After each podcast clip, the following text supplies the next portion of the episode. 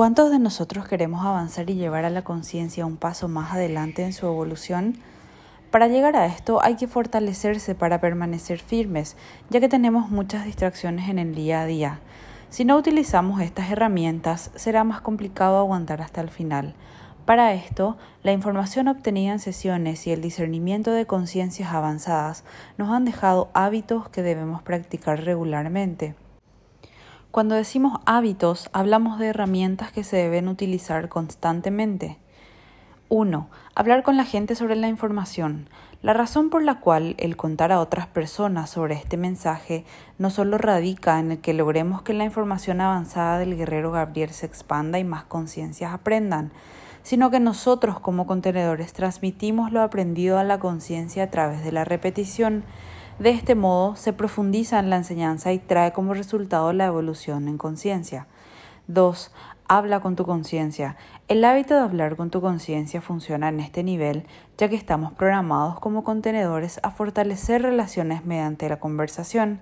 Saber que esa conciencia existe, es real, te protege, alerta y está pendiente de su holograma humano es causal que tú como vehículo le prestes la debida atención.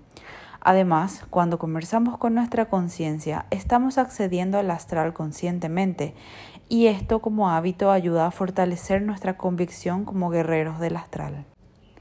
3. Permanecer en la casa. Es bien sabido que en este nivel, inclusive en el plano astral, el trabajo en equipo es indispensable.